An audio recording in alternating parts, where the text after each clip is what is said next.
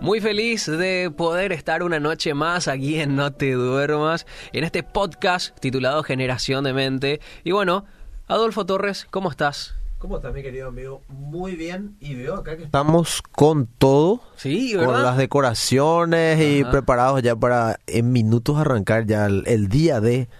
El día de, El realmente, día de- ¿verdad? El día de Radio Medina. ¿verdad? Es jovencita la radio, 28 años, bien cumplidos. Mm. Así que bueno, un gusto también ser parte de, de este año, ayudando un poco a la radio con, con el cariño que nos dan a nosotros, también nosotros retribuyéndole ese cariño, ¿verdad? Y recuerdo el año pasado cuando estábamos el equipo con, con Anita, ¿recordás que comimos algo acá? me acuerdo. ¿Recordás? Éramos tan ricos en ese tiempo. Éramos tan felices y no lo Sí, sabíamos. éramos tan felices y no lo sabíamos. Eh, ¿Cómo fue tu semana? Bien, Elías, muy bien, gracias a Dios. Un poco con el problema de los alérgicos con este clima Ah, cambiante, horrible. como hablábamos hace rato, Ajá. y con un poquitito dolor de, dolor de garganta por fuera de eso, muy bien, gracias a Dios. Y bueno, hablamos hoy, me comentaba fuera del aire, de la, de la importancia que es reconocer a Dios en momentos de angustia, de dificultad, en momentos difíciles. Y me encantó el tema. Sí. Me encantó el tema que vamos a, que vas a desarrollar, porque es demasiado oportuno. Yo creo que sí, Elías. Vos sabés que justamente usando esa frase que vos acabas de mencionar, es que decidí, obviamente siempre oramos para eso, ¿verdad? Para que el. Espíritu Santo nos guíe, Sí. hablar de este tema y sentí de Dios que realmente era lo, lo oportuno. Me pasó algo muy, muy no simpático, peculiar. Eh, tres personas que pasaron por el tema de coronavirus, vos sabés que hay diferentes grados de cómo le, le puede agarrar, por llamarle así a una persona la enfermedad. Ajá. Algunos le, le agarra de forma muy leve, Sí. otros de forma intermedia, pero hay gente que la pasó verdaderamente mal y algunos, bueno, era ya su tiempo y están ya en la presencia del Señor o en el lugar que le corresponda después de partir de este mundo, ¿verdad? Pero me llamó mucho la atención que tres personas que no se conocen, no hablan entre ellas, que la pasaron muy mal, me contaron que en medio de, de- de ese momento de no poder respirar, Ah. eh, de no poder dormir, eh, por todo lo, lo que causa el, el coronavirus cuando está en, un- en una manifestación complicada, tenían visiones. Ah, sí. Y algunos me contaron eh, que veían hasta demonios en, Mm. en, en, en medio de ese tiempo, como que les oprimían. Ajá. Yo soy una persona que no me gusta espiritualizar lo que no es espiritual, Sí. pero esto sí es real y es espiritual. O sea, hay un mundo espiritual que es real Sí.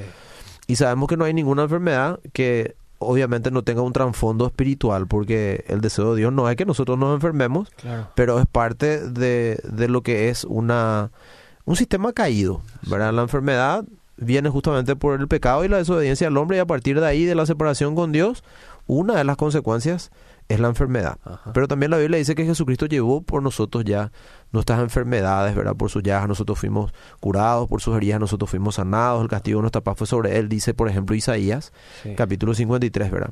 Pero aquí quiero ir yo. La conclusión que yo saqué, porque siempre trato de, de sacar una conclusión lógica y sé que vos también, muchas de esas personas tienen fiebre muy alta Mm.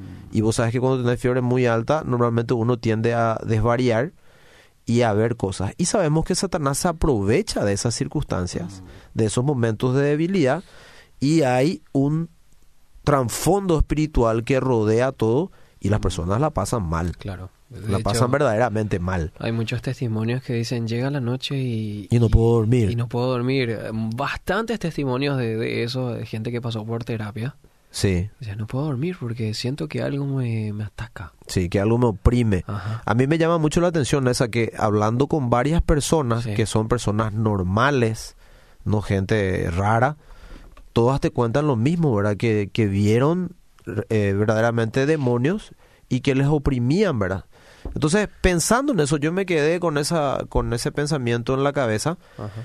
y estaba pensando qué importante es mantener siempre las perspectivas correctas de las cosas en medio de las circunstancias que pasas. Sí. Y de ahí nace el tema, la importancia de la adoración en medio de los momentos difíciles de la vida. Ajá. Eh, hace muchos años atrás yo había escuchado dos frases y fueron, son frases tan sencillas pero tan profundas que se me quedaron grabadas. Ajá. Una decía que alabanza es exaltar el nombre de Dios por lo que Él es. Y que adoración es exaltar el nombre de Dios por, eh, por, perdón, que alabanza es exaltar el nombre de Dios por lo que Él hace. Y adoración es exaltar el nombre de Dios por lo que Él es. Sí. Y se me quedó esa, esas dos frases en la mente. Y con el tiempo yo fui eh, Profundizando. más esas frases, exactamente. Y encontré, por ejemplo, que cuando hablamos de exaltar el nombre de Dios por lo que Él hace, se refiere a las cosas que Él ya hizo en el pasado Ajá. pero que también sigue haciendo en el presente. Por ejemplo, ¿qué cosas son las que hicieron que hizo Dios en el pasado? Las que nosotros leemos en la Biblia, por ejemplo. Vemos los, cuando leemos las historias bíblicas, vemos eh, cómo él accionaba a favor de su, de su pueblo de manera poderosa, lo que pasó con Moisés, Sí. lo que pasó con Abraham, lo que pasó con Elías, y podemos nombrar un montón de personajes más bíblicos conocidos. En el Nuevo Testamento vemos lo que pasó con Pablo, lo que pasó con los discípulos, eh, vemos un montón de testimonios donde vemos los hechos poderosos de Dios siendo relatados por sus propios partícipes Sí. Que es lo más impresionante. Ya después, cuando uno tiene una experiencia con Dios, empezás a experimentar la realidad de Dios en tu vida y ves la manifestación de Dios a favor tuyo de diferentes maneras. No sé, yo he visto en mi familia cómo Dios sanó a mi mamá, por ejemplo, de un problema terminal con dos meses de vida y a partir de ahí nace la historia nuestra como familia Mm. en una experiencia con Dios. A partir de esa circunstancia nosotros tenemos una experiencia con Dios. Yo tenía asma, alguna vez lo conté acá, Sí. y yo no hubiese podido cantar hoy si yo no superaba el asma, porque casi todo el tiempo vivía ahogado Mm. Y Dios me sanó de eso. Entonces, vemos a través de los relatos de la Biblia los hechos poderosos de Dios en el pasado. Cuando uno experimenta a Dios, eh, a Dios en su vida, también lo ve, eh, eh, ve ese poder manifestado a favor nuestro por gracia también. Pero yo no sé por qué, o mejor dicho, sí lo sé, pero no vamos a profundizar eso. Cuando llegan las circunstancias difíciles, como que nosotros nos olvidamos de todo lo que Dios, o tendemos a olvidar todo lo que Dios ya hizo en el pasado. Entonces la alabanza, mantener ese, ese espíritu de alabanza, recordando lo que Dios ya hizo en el pasado, hace que en el presente nosotros sigamos con fe y también en relación al futuro. Mm. Miremos el futuro con eh, confianza, miremos el futuro con esa mente eh, confiada en que Dios lo va a hacer una vez más. Eso es lo poderoso de la alabanza. Ajá.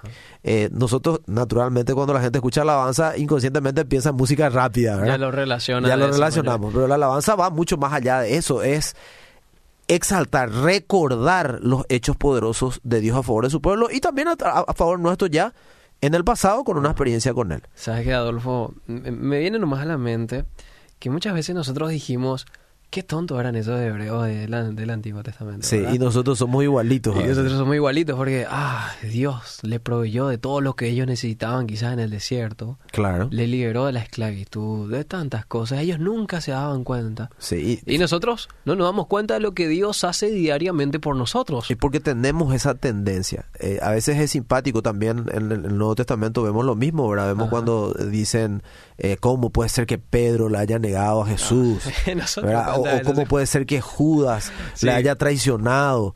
Y nosotros, ¿cuántas veces nos hacemos lo mismo con alguna actitud cierto. o algo por el estilo? Entonces, claro, porque Dios va a probar nuestro corazón Mm. y la Biblia dice que sin fe es imposible agradar a Dios.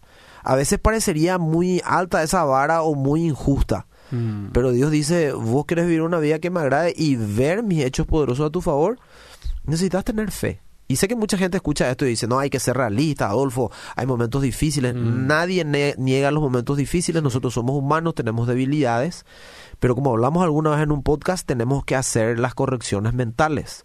Cuando estás pensando incorrectamente, tenés que corregir el pensamiento Mm. y tener un pensamiento bíblico, o sea, pensar como Dios te dice que tenés que pensar.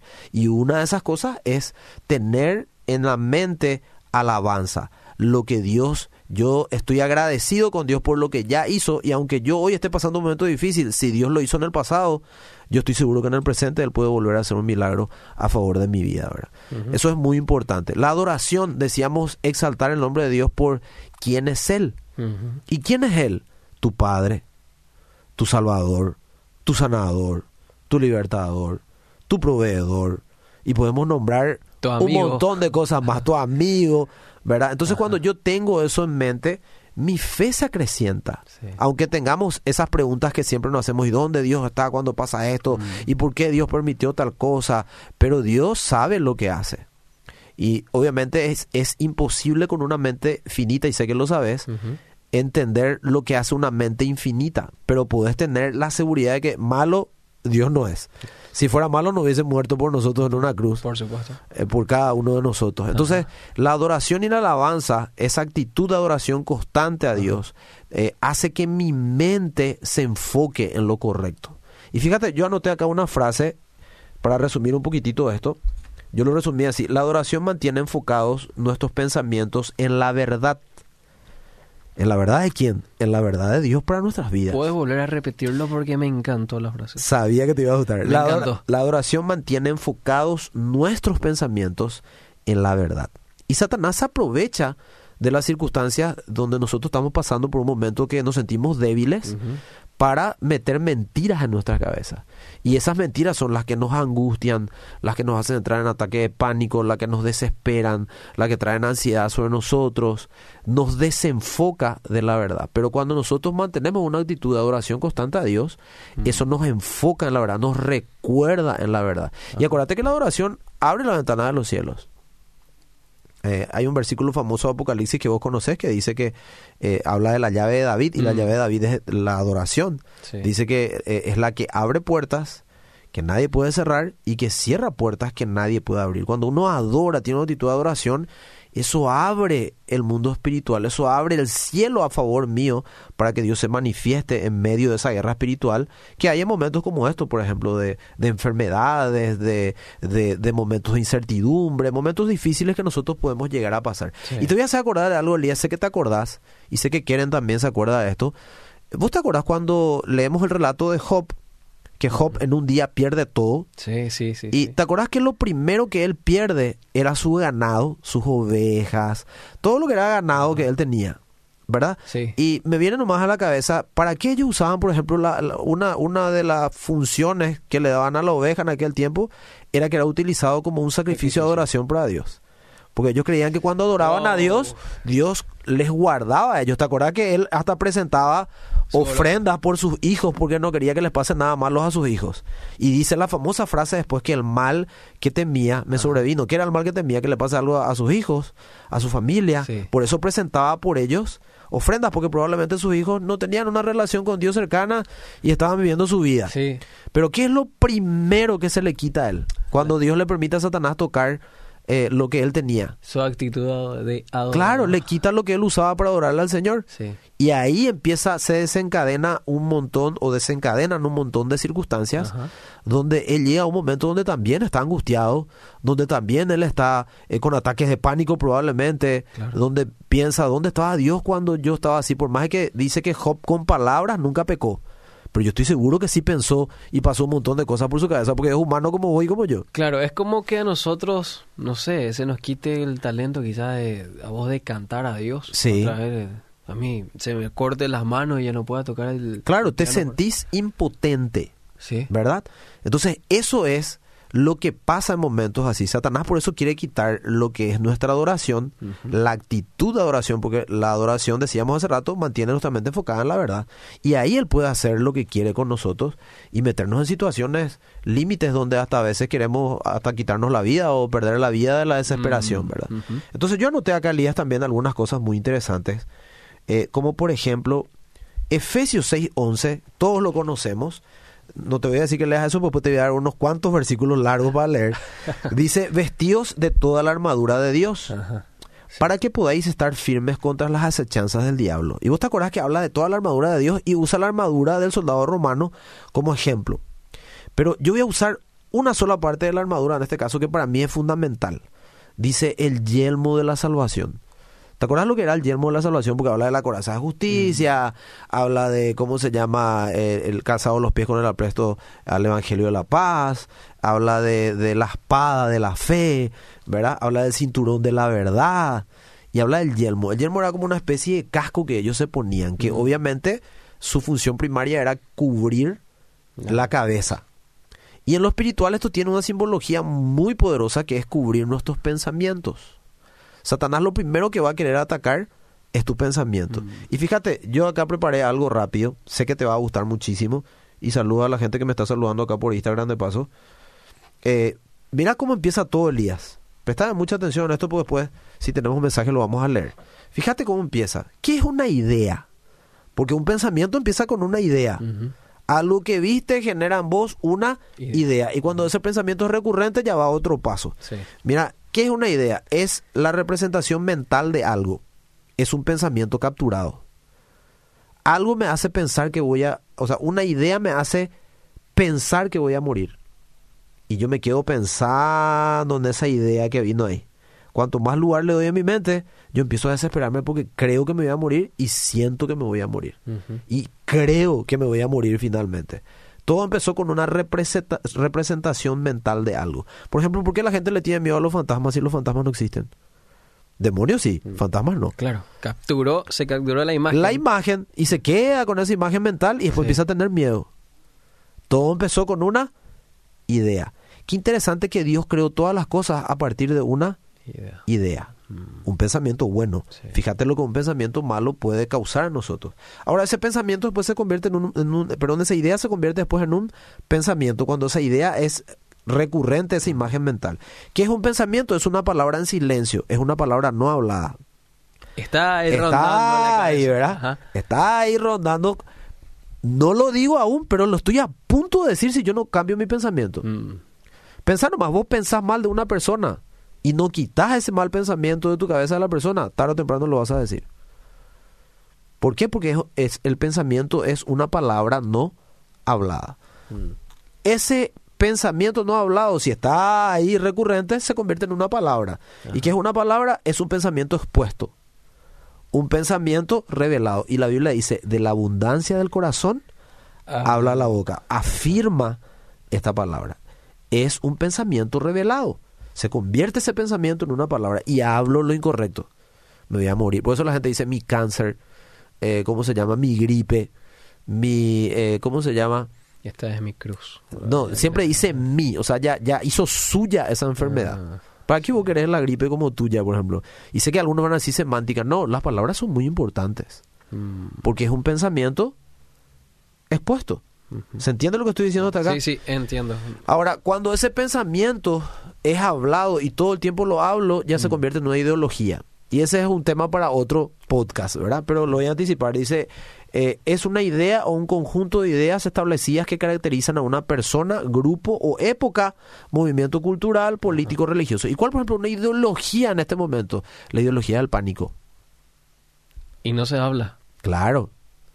¿Por qué? Por las situaciones que nosotros vivimos. Acordate, ya, ya se vivían los ataques de ansiedad y pánico antes de la pandemia. Mm. La pandemia lo disparó, siendo que ya era la enfermedad de este siglo, considerado así por los propios eh, estudiosos del pensamiento humano. Ahora, fíjate en esto. Cuando eso yo no lo remuevo, cuando un pensamiento incorrecto yo no lo remuevo de mi mente, que todo empezó con una idea, se convierte en una fortaleza. ¿Y qué es una fortaleza? Escucha esto. Es una idea establecida en la mente que predispone a la persona a cierto tipo de reacciones. Esa idea que pasó a ser un pensamiento recurrente y por ende una palabra, ya se convierte en una ideología cultural porque es el, lenguaje que está hablando toda la gente. Y si yo no quito ese pensamiento, se convierte en una fortaleza. Y la fortaleza es algo donde yo estoy Mm. encerrado. Eso ya es peligroso. Eso es muy peligroso, ¿verdad? Por eso que Romanos 12 habla de que nosotros, 12.2, tenemos que transformar nuestro entendimiento. Tiene que haber un ejercicio constante de renovar mi pensamiento con los pensamientos correctos, o sea, pensar la verdad. Iniciamos diciendo que la adoración permite que nosotros enfoquemos nuestros pensamientos en la verdad. Sí. Y por último, eh, algo muy interesante que yo necesito hacer en esos momentos, hacer esa práctica y renovar mi pensamiento, cambiar mi pensamiento, poner un pensamiento correcto. Y es la palabra que aparece en Romanos 12, ¿verdad? Renovados. Y mira, eh, encontré acá que la palabra renovados viene del griego anakainosis. Sé que alguna vez lo habrás estudiado. Anakainosis que significa un cambio, un cambio, escucha esto, un cambio para mejorar o para ir a un nuevo nivel. Un cambio para mejorar o ir a un nuevo nivel. Dice, es colocar algo nuevo continuamente. Entonces, ¿qué es renovar mi, mi pensamiento, mi entendimiento? Constantemente, como dice acá, colocar un pensamiento nuevo en mi mente. es pensar en la verdad para cambiar ese pensamiento que se convirtió en una fortaleza y que es lo que causa mi pánico. Y que es lo que Satanás aprovecha para hacer ese tipo de ataques que hablamos al comienzo, ¿verdad? Te aparecen demonios o, o te hablan voces en la cabeza de que te va a pasar algo malo, de que vas a terminar mal o cosas así. Usando el ejemplo de lo que hoy nosotros pasamos, ¿verdad? Yo no sé si tenés mensajes. Uf, de hecho hay bastantes. Acá también yo tengo un montón, pero no puedo leer todos los mensajes. Eh, dice Adalís Ábalos, buenas noches. Desde panel estoy viendo, bendecida noche. También Virginia Fernández dice gracias, bendiciones. Mirta eh, Martínez, bendiciones desde Sajonia. Eh, a ver, a ver, a ver, hay más mensajes aquí. A ver, espera que tengo que entrar en el video para ver todo. Acá me están bendiciendo, por ejemplo, dice, lindas palabras, lástima que este Adolfo no tiene autoridad. No, ¿por qué así? y bueno. Bueno, la palabra sí tiene autoridad, entonces que es lo importante si yo no la tengo. O de hecho, nosotros no pretendemos no tener No. autoridad, sino pretendemos que la palabra sea la que tenga autoridad. Saludos desde Capiatá, bendiciones Emilio Hornung, también, ay, hay muchísimos. Diego Roa, bendecido programa, saludos desde Limpio City. Sandra Ríos, saludos desde Pedro Juan Caballero. Ah, saludos a la gente linda de Pedro Juan. Eh, saludos desde la ciudad de San Antonio, desde ciudad de Itagua, Isa Concepción Benialgo dice hola, desde la- hay mucha gente de Capiatá que está escuchando de aquí en el WhatsApp. A ver. Asimismo, yo en mayo me contagié con COVID. Estuve mal y en serio que apenas tenía fuerza para arrodillarme y a orar y reprender a la enfermedad. En serio que sentía una lucha como si mi espíritu o alma no se peleaba con la enfermedad. Ajá. En serio te tiene que pasar para creer. Nunca me pasó algo así, eh, pero sí me pasó, queridos hermanos. Esto nos compartió Noelia Muñoz. O sea que afirma justamente lo que estamos hablando, que, que es, tiene la peculiaridad de que es muy espiritual lo que pasa detrás de la enfermedad. Sí. A ver, también dice aquí, buenas noches. Gracias por enseñarnos. Aprendo mucho con ustedes. Soy Virginia de Cañadita, Ñembu. Que Dios les re bendiga a todos. Y, Amén. y bueno, gracias. gracias. Sí. No, le, No, por gracias por, por, la, por la palabra expuesta, dice aquí un oyente también. Muchísimas gracias. Bueno, Seguimos. eh, entonces, esos pensamientos se convierten en una acechanza constante a nuestra mente. De hecho, el versículo que leímos, si te acordás de Efesios, con que eh, iniciábamos también, decía Efesios 6:11, vestidos de toda la armadura de Dios, para que podáis estar firme contra las acechanzas del diablo. Y yo busqué qué significa acechanzas, Elías, y fíjate lo que encontré. Dice se conforma, se compone, perdón, del verbo activo transitivo acechar y del sufijo ansa, que indica efecto, estado y acción. O sea, un estado o una acción de acechar, ¿verdad? Dice, es una palabra que se refiere a un artificio, argucia, engaño, artimaña, astucia, enredo, apariencia, fingimiento, y dice, y falsificación para hacer un daño a- o un maleficio a alguien.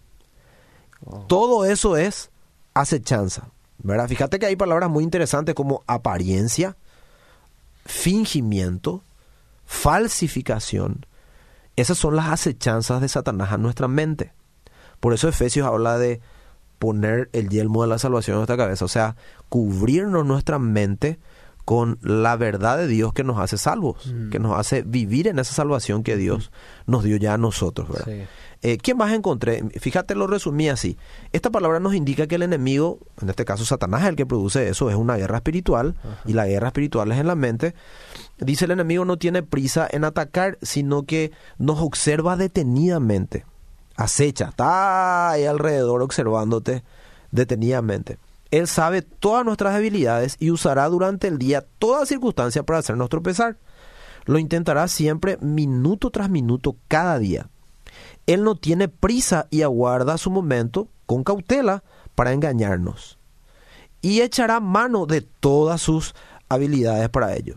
La acechanza es un acoso constante y planificado para engañar o mentir con el propósito de hacer daño, todo el daño posible. Fíjate que me impresiona esto. Es algo, es un acoso constante y dice acá, y planificado para engañar o mentir en el propósito. Eso es lo que Satanás hace todo el tiempo en tu mente. Me viene a la idea ese famoso texto bíblico que dice que el enemigo anda ahí como un león rugiente. Buscando a quien devorar. Justamente con esta palabra acechanza. Y fíjate que otra, un sinónimo de acechanza es estrategia. Ajá. Esa es la estrategia. La- te va a tener la paciencia del mundo. Claro, él no tiene ningún apuro. Él no tiene ningún apuro y va a actuar de esta manera. Es, esa es la forma de actuar de él, es su estrategia, Mm. acechar. Entonces Satanás es, es un experto en presentar una cosa que es una mentira como real. Experto en presentar una mentira como real. Te vas a morir, te vas a morir, Mm. no vas a salir de esta. Y em- empezamos nosotros a hacer que esa, esa idea sea recurrente, se convierte en un pensamiento y llega a ser después una fortaleza. ¿verdad? Algo que te oprime, que te, te, te, te enreda en ese lugar. Y dice, tanto si es visual como recibida por palabra. Esto es impresionante. O sea, así es la manera de actuar de engañar a él. Por algo visual o por alguna palabra que escuchaste. Mm.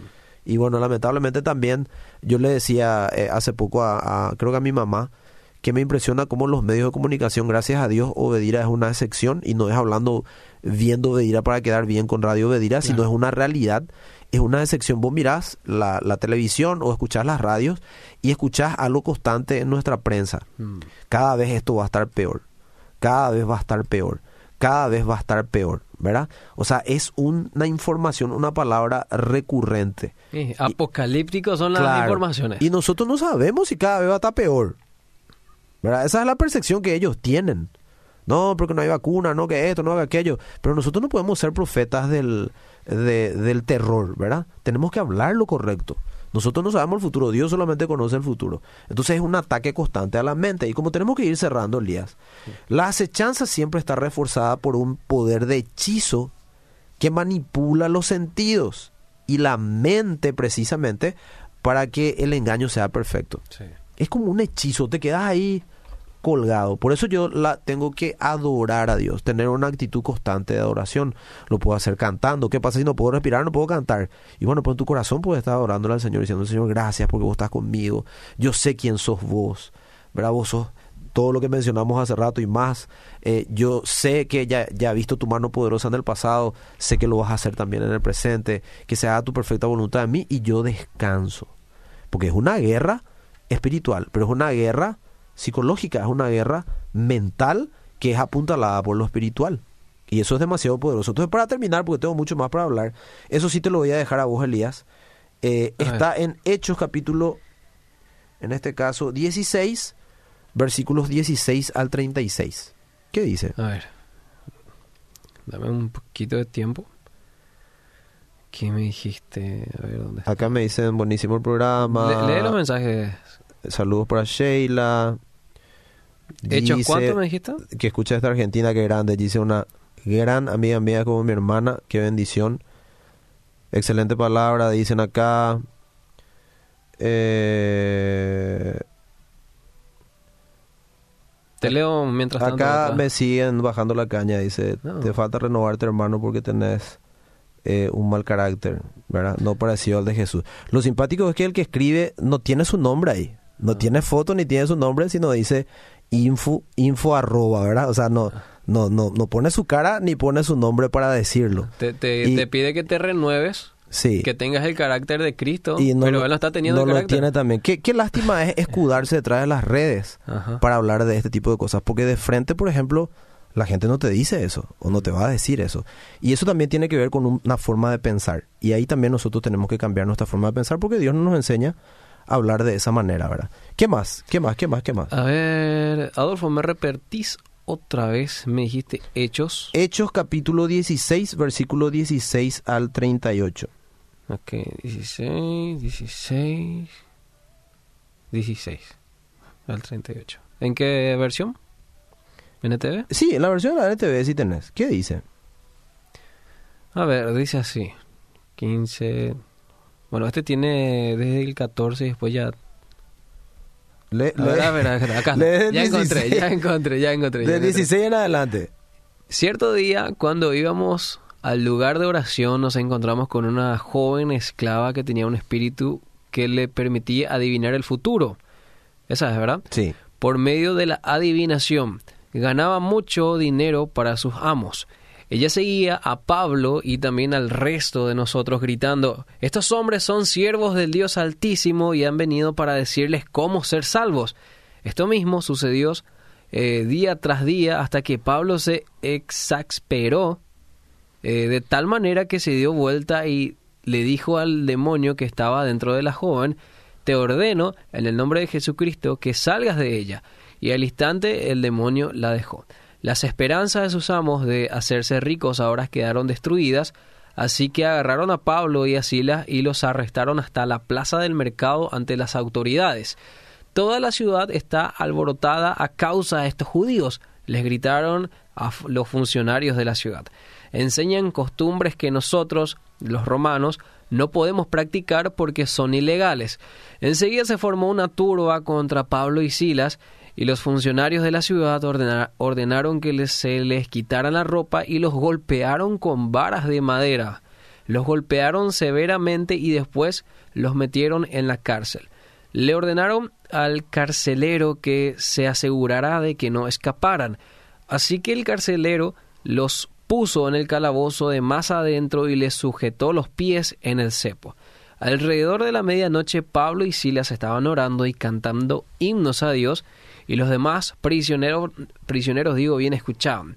De repente hubo un gran terremoto y la cárcel se sacudió hasta sus cimientos y al instante todas las puertas se abrieron de golpe y a todos los prisioneros se les cayeron las cadenas.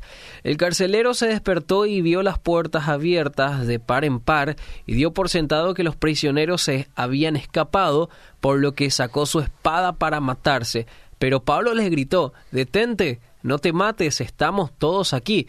El carcelero pidió una luz y corrió al calabozo y cayó temblando ante Pablo y Silas. Después lo sacó y les preguntó Señores, ¿qué debo hacer para ser salvo? Ellos le contestaron Cree en el Señor Jesús y serás salvo juntos con todos los de tu casa. Y presentaron la palabra del Señor tanto a él como a todos los que vivían en su casa.